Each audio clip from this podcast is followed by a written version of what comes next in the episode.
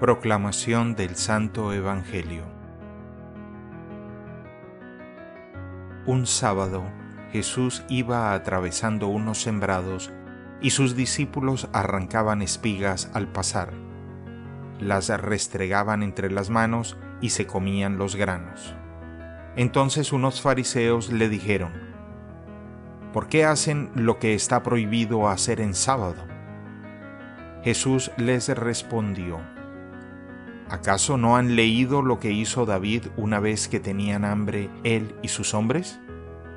Entró en el templo y tomando los panes sagrados que sólo los sacerdotes podían comer, comió de ellos y les dio también a sus hombres.